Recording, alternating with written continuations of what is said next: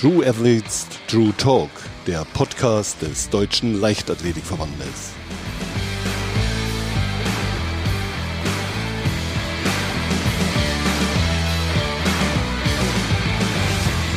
Und da sind wir auch schon wieder mit einer neuen Folge von True Athletes True Talk.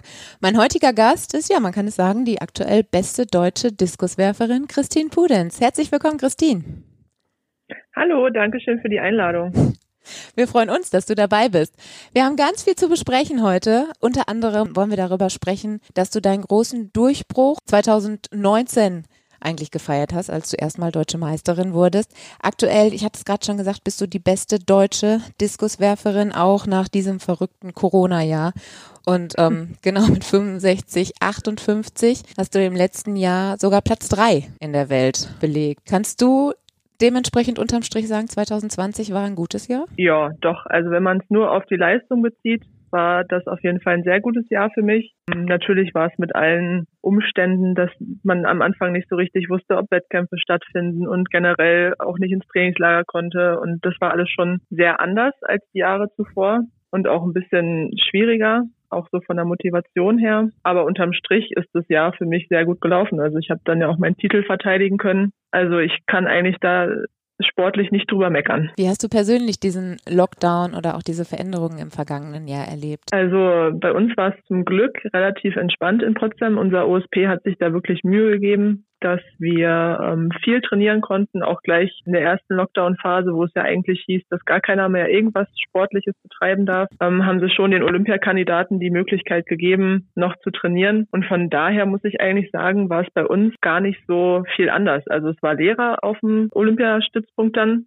waren nicht mehr ganz so viele Sportler, aber so das Training konnten wir ganz normal durchziehen und man hat irgendwie bei uns gar nicht so viel davon gemerkt und da bin ich auch sehr froh darüber, dass wir das relativ entspannt hinkriegen konnten. Nichtsdestotrotz war es natürlich auch für dich ein Jahr, wo du mit unklaren Situationen einfach konfrontiert warst. Dann kamen die Absagen der Olympischen Spiele beziehungsweise Verschiebung, Absage ähm, Europameisterschaften. Wie tickst du da so als Mensch? Bist du da ähm, jemand, der das gut abhaken kann und sich von außen so betrachtet oder hat dich das doch ähm, im Inneren ein bisschen aufgewühlt? Also ich muss sagen, am Anfang, so die ersten zwei Wochen nach der Olympia-Absage war ich schon ein bisschen geknickt und auch unmotiviert. Man hat sich ja dann doch eine ganze Zeit auf dieses Jahr vorbereitet und sich ja auch gefreut. Für mich wären es ja die ersten Olympischen Spiele, wenn das geklappt hätte. Und irgendwie hat man ja alles darauf ausgelegt und im ersten Moment war es schon, dass man irgendwie echt unmotiviert war und sich gefragt hat, ja, warum soll ich denn dann dieses Jahr noch trainieren?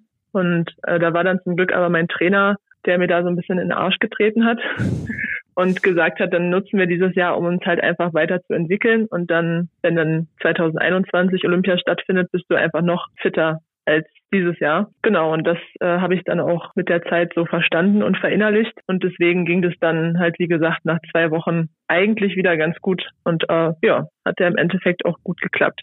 Du sagst, es hat gut geklappt, 65, 58 ist eine neue Bestleistung für dich. Ist sowas dann auch im Kopf bei dir gewesen, gerade als du sagst, so dieses Motivationsloch, als das dann irgendwie auftauchte, dass es dir dann hilft, dir so kleine Ziele zu setzen? Ja, auf jeden Fall. Also als dann auch die ersten Wettkämpfe doch wieder geplant wurden, war das dann schon ein bisschen einfacher, sich wieder zum Training zu motivieren. Also ich glaube, wir hatten unseren ersten Wettkampf dann in Neubrandenburg. Das war wirklich ein super kleines Meeting für Werfer. Und da hatte man aber wenigstens wieder ein kleines Ziel. Und danach und nach kamen ja auch mehr Wettkämpfe dann auch als die Deutschen dann, als es äh, feststand, dass die stattfinden. Das war dann halt auch wenigstens ein kleines Ziel für das Jahr. Und also weitentechnisch muss ich sagen, hatte ich mir gar nicht mehr so viel ausgerechnet, weil ich halt gedacht habe, ich bin froh, wenn ich an meine Leistung vom letzten Jahr anknüpfen kann. Und es ging dann eigentlich von Wettkampf zu Wettkampf, dass ich mir dann doch ein bisschen mehr wieder vorgenommen habe, auch weitentechnisch. Also es war dann über die Wettkämpfe hinüber, kam das so zurück. Dennoch war es ja unterm Strich wahrscheinlich ein anderes Wettkampfgefühl, was du so im letzten Jahr erlebt hast, weil alles fand ja, ja streng genommen unter Ausschluss der Öffentlichkeit statt. Zumindest waren keine Zuschauer dabei.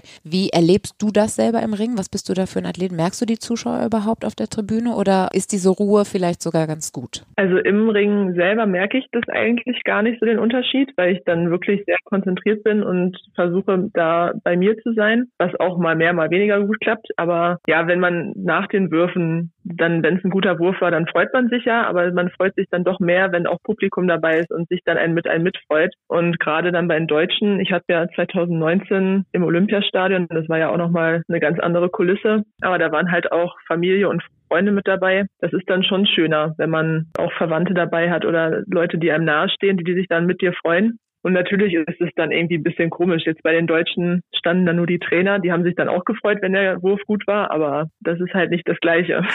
Du hast gerade das Olympiastadion beziehungsweise deine deutschen Meisterschaften 2019 schon angesprochen. Ich hatte es im Vorfeld ja schon so ein bisschen angerissen. 2019 war ja sowieso ein besonderes Jahr für dich. Das, glaube ich, wirst ja. du auch so sehen. Es war im Prinzip dein großer Durchbruch. Du bist aus dem Schatten der Müllers, Crafts, Hartings und wie die vielen anderen tollen deutschen Diskuswerferinnen noch so heißen, herausgetreten.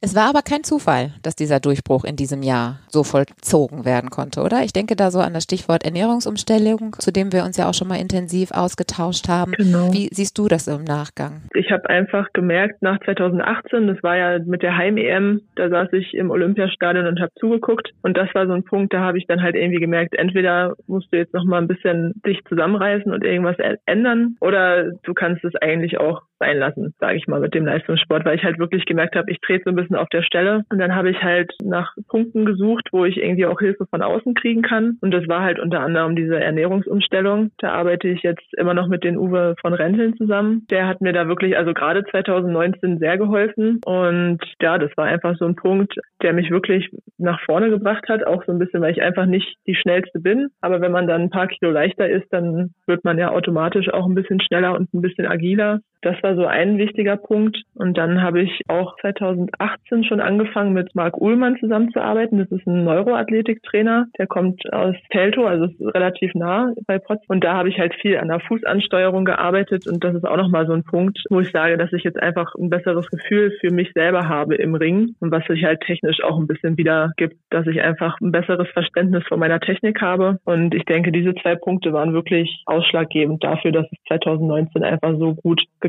hat. Ja, das ist spannend. Lass uns da gerne nochmal auf die einzelnen Themen eingehen. Wenn wir erstmal bei der Ernährungsumstellung als dem ersten Element sozusagen bleiben, was genau hast du damals noch umgestellt? Die größte Umstellung war eigentlich, dass ich Fette und Kohlenhydrate trenne jetzt.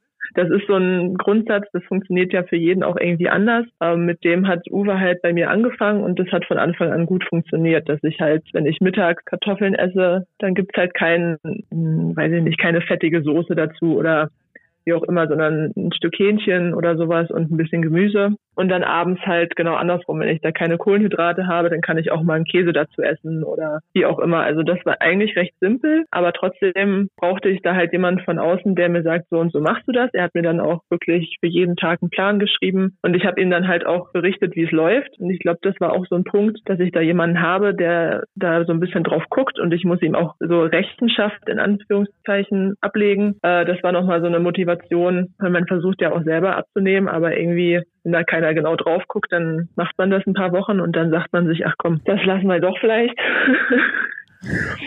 also so relativ einfach, wie gesagt, aber dann doch bei mir ausschlaggebend. Wie schwer ist dir diese Umstellung am Anfang so gefallen? Weil ich kann mir ja vorstellen, wenn man, ja, sagen wir mal 25 Jahre nach einem Schema so ist und auf einmal kommt von außen halt irgendwie so ein anderer Drive rein, dann ist das ja erstmal für den Kopf auch irgendwie eine Umstellung.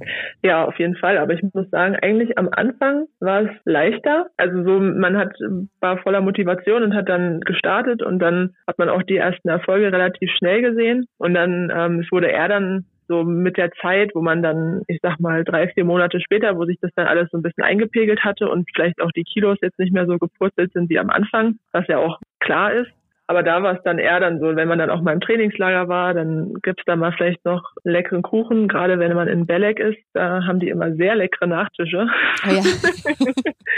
Und das sind dann halt eher so die Punkte, wo es mir dann ja nicht schwer gefallen ist, aber da habe ich dann gemerkt, oh, jetzt musst du aufpassen, dass du nicht wieder in alte Muster verfällst. Aber das hat zum Glück äh, über die Saison dann sehr gut geklappt. Ich meine, wenn man sich mal was gönnt, ist es ja auch nicht, nicht dramatisch. Man muss halt einfach bei seinem Plan grundsätzlich bleiben und das hat eigentlich gut funktioniert. Hast du das dann auch so mit in dein privates Umfeld, sag ich mal, getragen? Also weil du gerade sagtest, es hilft dir, wenn dein Ernährungsberater da halt nochmal mit draufschaut und du dem das schickst, dass du halt auch dir die Kontrolle in Anführungsstrichen so von außen, von Partner, Familie etc. halt dann holst?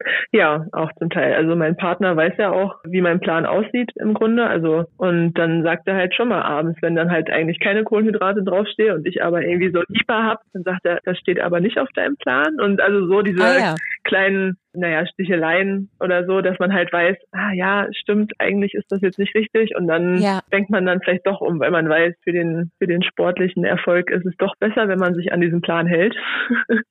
und ja, das ist halt so, da guckt er schon so ein bisschen mit drauf, aber er macht auch mit. Also das passt dann ganz gut, ja. Du sagtest auch gerade, dass du die ersten Erfolge auch recht schnell gemerkt hast. Mhm. Klar, jetzt an der Weite hat man es dann im Wettkampf gesehen, aber ich nehme an, du wirst es ja vorher schon im Training gemerkt haben und nicht nur auf der Waage, sage ich jetzt mal. Ja.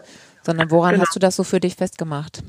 Also mir fallen Sprünge oder vielen Sprünge ziemlich schwer früher es ist immer noch nicht meine Lieblings, äh, mhm. Lieblingssache, aber es ist schon deutlich einfacher mittlerweile für mich geworden, irgendwie, wenn wir Hürdensprünge machen oder so Dropjumps oder was es nicht alles für Sprünge gibt. Aber da, da habe ich dann schon relativ schnell gemerkt, dass diese Kilos weniger auch sich da halt positiv auswirken. Oder wenn wir Sprints gemacht haben. Also das waren so die ersten Sachen, wo ich gedacht habe, oh, das ist ja sinnvoll, was du hier machst. Mhm. Und halt auch, auch im Krafttraining hatte man einfach ein bisschen mehr Energie. Ich habe es auch im Trainingslager dann gemerkt, dass so andere, die waren schon so ein bisschen K.O. Und ich war die letzten Jahre eigentlich auch immer schon K.O. Aber ab 2019 war das dann immer, ich habe dann nochmal drei, vier Tage länger ein gutes Gefühl gehabt, was halt auch einfach der Ernährung so ein bisschen zusammenhängt. Und das hat sich dann halt auch ohne die Weiten im Wettkampf dann schon super angefühlt und ich wusste, dass das für mich der richtige Weg ist, den ich da eingeschlagen habe. Ist das diese neue körperliche Leichtigkeit, hast du die auch dann in anderen Lebensbereichen merken können? Also weil du halt alleine schon grundsätzlich mehr Energie dann irgendwie hattest? Ja, man, also Frauen sind ja generell sehr unsicher, was ihren Körper so angeht und man, auch wenn man super schlank ist, hat man ja doch was an sich auszusetzen. Und das ist ja bei mir dann auch nicht anders gewesen. Und dann habe ich schon gedacht, ach ja, das ist schön, dass hier auch mal ein bisschen vielleicht mal ein Bauchmuskel zu sehen ist, so. und so eine Sachen. Also da freut man sich dann ja auch einfach unabhängig von der sportlichen Leistung, dass man sich einfach so ein bisschen fitter und gesünder fühlt. Ja, würde ich schon sagen.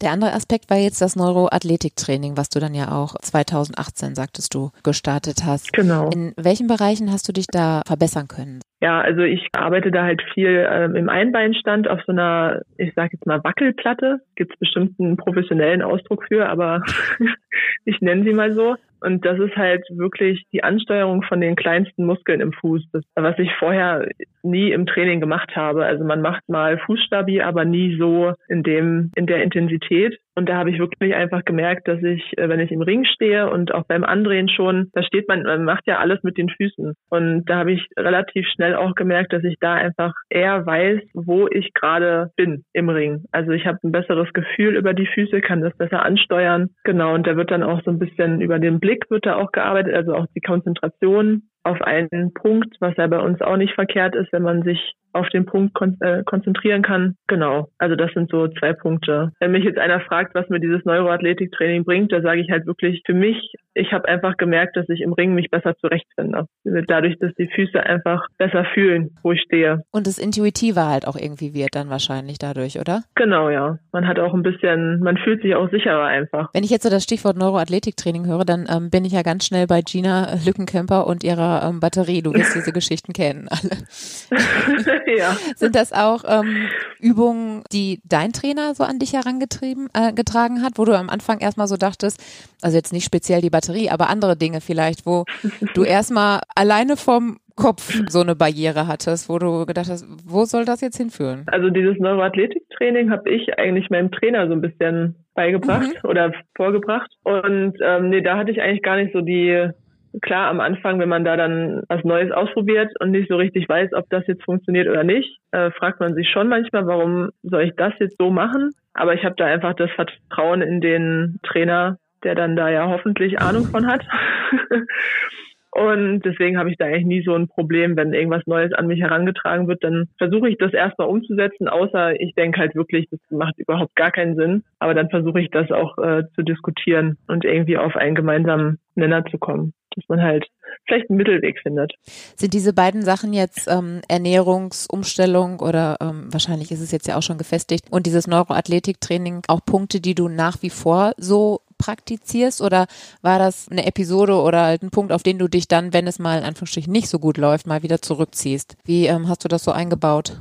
Nee, also aktuell mache ich beides noch voll nebenbei, sage ich mal. Also auch Ernährungsberatung. Ähm, da hatte ich erst überlegt, weil eigentlich weiß ich ja jetzt, wie es funktioniert. Hm, Aber wie gesagt, was ich vorhin schon meinte mit diesem Punkt, dass da immer noch jemand ist, der da ein bisschen drauf guckt, habe ich dann auch für dieses Jahr nochmal mich entschieden, das nochmal zu machen. Und genauso das Neuroathletiktraining. Also ich mache es jetzt alle zwei Wochen. Am Anfang habe ich es jede Woche gemacht, aber ähm, jetzt bin ich auf so einem relativ guten Niveau, wo man dann halt auch sagen kann, dann kann man alle zwei Wochen und da geht nichts verloren. Mhm. Aber ich mache das schon noch sehr regelmäßig, ja. Machst du das dann für dich oder kommt der Trainer dann ähm, zu dir ins Training und ihr macht dann spezielle Übungen gemeinsam? Nee, genau. Also ich fahre zu ihm hin und ähm, wir machen dann da so eine Stunde Training und er gibt mir auch Übungen, die ich dann im Training machen kann. Aber das Haupttraining ist dann bei ihm vor Ort. Wie anstrengend ist das für den Kopf? Also wie fühlst du dich danach? Also für den Kopf ist es tatsächlich anstrengender als für die Hab Muskeln. Ich mir fast gedacht, was ja. ich am Anfang auch nicht so gedacht. ja. Habe ich am Anfang irgendwie gar nicht so gedacht. Also klar sind auch irgendwann die Muskeln dann K.O., wenn du vielleicht auch vorher schon eine anstrengende Trainingswoche hattest. Aber das ist doch für den Kopf äh, auch gar nicht so ohne. Das hätte ich wirklich am Anfang nicht gedacht. Und dann die ersten Male habe ich auch echt gedacht, so, hm, okay, doch anstrengender. Aber ja, es, ja, ich sehe es halt, es bringt mir was, es hilft mir im Sport und deswegen mache ich das sehr Absolut, gerne. Ja. Du hast gerade schon zwei Parameter so angesprochen, die ja ähm, grundsätzlich wichtig im Diskuswurf der Frauen sind. Kraft und Schnelligkeit waren so die, die Stichworte, die du mhm. eben schon genannt hast. Und diese neue Leichtigkeit, die dir natürlich auch die Ernährungsumstellung jetzt so, so mitgebracht hat. Was reizt dich darüber hinaus noch an dieser Diskuswurfdisziplin? Ja, ich finde es einfach schön, wenn der Diskus möglichst weit fliegt. also ich habe ja früher auch mit Kugelstoßen und Diskuswerfen so ein bisschen parallel äh, was gemacht. Und da hat mir dann irgendwann Kugelstoßen einfach nicht mehr so viel Spaß gemacht, weil das einfach nicht so weit geflogen ist. Und der Diskus, wenn der dann über die 60 Meter fliegt, das finde ich, sieht einfach schön aus. Und generell finde ich das äh, auch die Drehung sehr, kann man sich gut angucken. Und mir macht es einfach Spaß, wie gesagt, diese Weite zu sehen und was man halt mit seinem Körper so schaffen kann. Was glaubst du, was braucht eine ähm, Diskuswerferin für eine Persönlichkeitsstruktur, um wirklich Weltklasse zu sein? Oh, das ist eine gute Frage. ähm, Ehrgeiz auf jeden Fall. Ähm, vielleicht auch Mut, mal was Neues auszuprobieren. Ja, und im Endeffekt äh, Durchhaltevermögen auch. Das wäre so die drei Punkte, die mir jetzt so spontan einfallen. Was, was, meinst du, an welchen Punkten hast du selber noch Potenzial nach oben, wo du da arbeiten kannst? Mm, manchmal ist mein Durchhaltevermögen so ein bisschen. Okay. Ich bin sehr ungeduldig und möchte gerne alles jetzt sofort. Und da ist es manchmal schwer, wenn man an technischen Details arbeitet, das dann nicht sofort funktioniert, was ja gar nicht so unwahrscheinlich ist. Da fällt es mir dann manchmal schwer, da dran zu bleiben dass ich dann äh, wirklich kontinuierlich daran arbeite. Und da sehe ich bei mir selber noch so ein bisschen Potenzial, dass ich sage, da müsste ich das Durchhaltevermögen entwickeln und wirklich ewig viele Imitationen machen, beim Werfen darauf achten und also das, da ist noch so ein kleiner Punkt, wo ich sage, hm, da könntest so du diese dran arbeiten. Detailverliebtheit, kann man ja vielleicht so sagen, ne? So diese Lust am kleinteiligen Ja. Arbeiten halt so ungefähr. Genau. Ja, ist äh, manchmal nicht so einfach. Wie teilst du dir das auf so mit deinem Trainer? Also ähm, guckst du dir dann auch im Nachgang Würfe von dir an und achtest dann selber drauf oder ist das was, was du deinem, deinem Trainer überlässt? Also wir machen das eigentlich schon mehr über den Trainer. Also klar ähm, geben wir oder gebe ich auch Feedback, äh, wie sich der Wurf angefühlt hat, ob ich irgendwie schon gemerkt habe, oh, da war ich mit dem Schwungbein nicht richtig in der Mitte oder oben, der Oberkörper war zu schnell. Da gebe ich schon so das Feedback. Aber im Grunde ist er derjenige, der sich, äh, wenn wir mal Videos machen, sich das dann anguckt und mir dann so die Details zeigt zwar auf dem Video, aber dann schon direkt sagt, was so der Fehler ist. Also wir machen ja ab und zu in Chiembaum auch so eine Leistungsdiagnostik, wo dann auch gefilmt wird. Da machen wir dann im Nachgang auch mit dem Bundestrainer, sitzen wir dann zusammen und gucken uns den Wurf wirklich sehr kleinteilig an. Aber das Ja. machen wir halt nur, äh, wenn wir da wirklich Zeit für haben und nicht in der nicht in der Trainingssession. Du kommst ja auch aus einer ähm, ja, Leichtathletikfamilie, würde ich jetzt mal sagen. Ne? Also ich habe gelesen, dein Papa Rüdiger war Kugelstoßer, aber inzwischen hältst du ja wohl den, den Hausrekord. Ist dieses Leichtathletik-Thema auch so eine Familienangelegenheit für dich oder ist das inzwischen ja dein, dein eigenes Steckenpferd geworden? Nee, das ist immer noch eine Familienangelegenheit auf jeden Fall. Also mein Papa war Diskuswerfer, meine Mama war Kugelstoßerin. Okay, sehr und gut. deswegen ähm, ist es halt auch wirklich immer noch so. Mein Papa, der ist da wirklich super hinterher, guckt sich auch, ich glaube, der guckt fast mehr Videos als mein Trainer, was meine Würfe betrifft.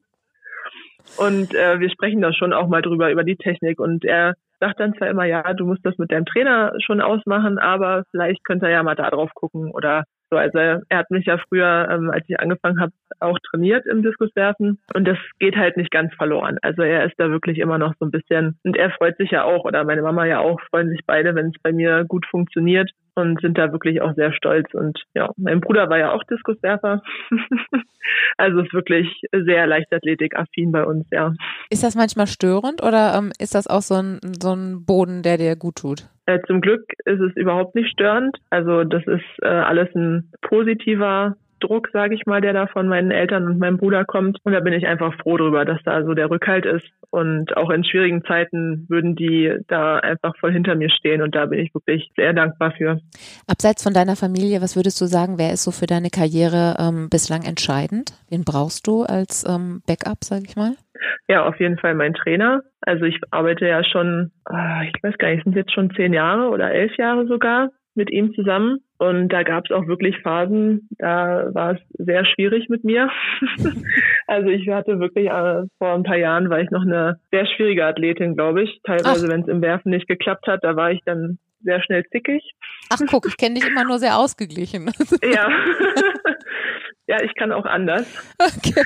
Und ähm, ich, das war schon alles nicht so einfach, auch für ihn. Und ähm, wir sind da einfach jetzt über die Jahre wirklich gut zusammengewachsen und mittlerweile ist es auch, wir verstehen uns schon fast ohne Worte und das ist halt einfach äh, Gold wert, wenn man so einen Trainer hat. Genau, und da bin ich wirklich sehr dankbar, dass das auch so über die Jahre kontinuierlich jetzt funktioniert, auch mit meiner Trainingsgruppe. Ich habe ja die beiden Prüferbrüder als Trainingspartner. Das, das passt auch einfach gut zusammen. Wir haben eigentlich immer ein gutes Training und das sind wirklich so Punkte, da bin ich einfach froh darüber, dass das so gut funktioniert. Und dann ähm, würde ich auch noch Marc Ullmann, also eigentlich der Neuroathletiktrainer, aber er macht mit mir auch so ein bisschen äh, mentales Training, was ja auch gerade im Leistungssport wirklich mittlerweile ja nicht mehr so unterschätzt wird, aber ähm, doch sehr wichtig ist. Ja, und dann ja klar, also so mein Partner und meine besten Freunde, die halt irgendwie auch aus dem Leistungssport kommen, die helfen da auch und die verstehen halt auch, wenn ich dann mal im Trainingslager bin und dann einfach nicht so die Zeit habe oder auf Wettkämpfen unterwegs bin und dann vielleicht auch mal einen Geburtstag verpasse oder wie auch immer. Und die haben da halt Verständnis für und das hilft halt auch sehr. Als du gerade sagtest, du wärst ähm, früher mal eine Zicke gewesen, das kann ich mir ganz schwer vorstellen,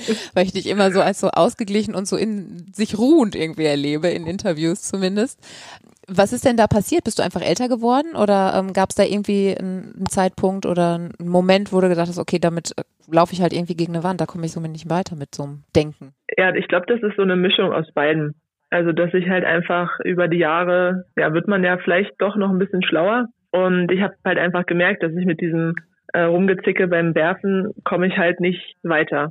Also weil ich dann ja nichts Neues aufnehme in also technisch und ähm, ja, das war einfach äh, irgendwann habe ich dann gesagt, beziehungsweise habe ich dann auch diesen mentalen Training angefangen und darüber dann halt auch wirklich so nochmal mehr diesen Schritt gefunden, dass ich nicht mehr rumzicke beim äh, Wurftraining, sondern halt einfach versuche, da weiterzuarbeiten. Genau. Ich kann mir vorstellen, man blockiert ja auch irgendwie so seine Gedanken, wenn man sich dann mit ähm, irgendeinem so Frustalt irgendwie auffällt. Auf jeden Fall. Da braucht man dann halt auch nicht weiter trainieren. Also zumindest ich war, bei mir war das dann immer so, ich brauchte dann gar nicht trainieren, weil es sich eh nicht gelohnt hätte. So, also die Würfe, die ich dann gemacht habe, die haben sich eh, wenn dann negativ abgespeichert und das will man dann ja auch nicht. Und deswegen habe ich da zum Glück dazugelernt. Du sagtest gerade den Punkt mentales Training. Inwieweit baust du das denn jetzt in deinen Alltag halt so ein? Ähm, also ich habe für mich einfach so kleine Routinen jetzt eingebaut im Alltag, also so morgens, äh, dass ich dann nicht als erstes am Handy hänge, sondern einfach ähm, für mich erstmal einen Moment habe, ähm, um so den Tag für mich zu ordnen, was heute ansteht und wie ich den Tag auch erleben will, sage ich mal. Und das sind einfach so kleine Punkte für mich selber. Dann, also am meisten haben wir halt auch an, an meinem Verhalten im Wettkampf auch gearbeitet, so mental, dass ich da halt ähm, wirklich auf mich konzentriert bin und nicht äh, in der Weltgeschichte rumschaue und mich dann irgendwie gar nicht aufs Werfen konzentrieren kann, sondern so eine Punkte. Und die versuche ich halt auch ähm, im Alltag dann irgendwie ein bisschen zu trainieren. Und wenn es abends im Bett ist und ich mir vorstelle, ähm, es ist jetzt Wettkampf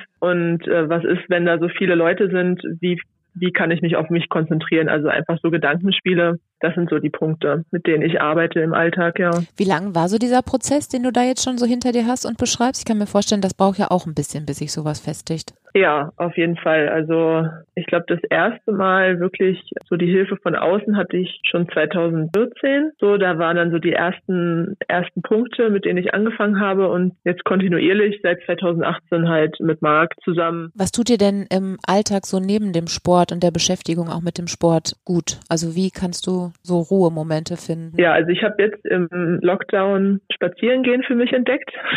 Naja, viele. ja.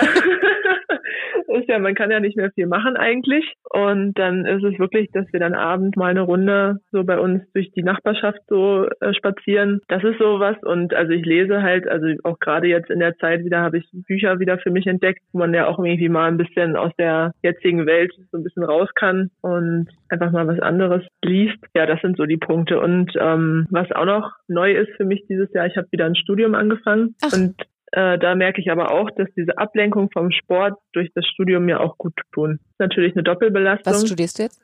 Ja, ich bin jetzt äh, bei der Landespolizei in Brandenburg und das ist dann quasi gehobener Dienst, Polizeivollzugsdienst, das ist, glaube ich, nennt man das dann, genau. Wie kriegst du das so in deinen Sportalltag eingebaut? Also wie viel Zeit nimmt das in Anspruch? Also es ist eine Sportfördergruppe auch und wir haben Montag bis Mittwoch äh, früh äh, beziehungsweise früh bis Nachmittag Unterricht, online aktuell alles. Genau, und dann kann man entweder davor noch zum Training gehen und dann auf jeden Fall nachmittags und dann Donnerstag und Freitag halt äh, komplett frei fürs Training. Und das funktioniert bisher ganz gut. War natürlich eigentlich der Plan, dass es ja nach Olympia stattfindet, weil man ja eigentlich immer so sagt, vor Olympia was Neues anfangen, hm, ist schwierig. Aber gut, das konnte er dann zu dem Zeitpunkt noch keiner ahnen, als ich mich da beworben hatte. Und deswegen versuchen wir das jetzt so gut wie möglich unter einen Hut zu kriegen. Und ich denke, das kriegen wir bisher ganz gut hin. Gibt es so Träume, die du dir ähm, in deinem Leben so erfüllen möchtest, privat als auch sportlich? Ja, also sportlich ja auf jeden Fall äh, Teilnahme bei den Olympischen Spielen und dann längerfristig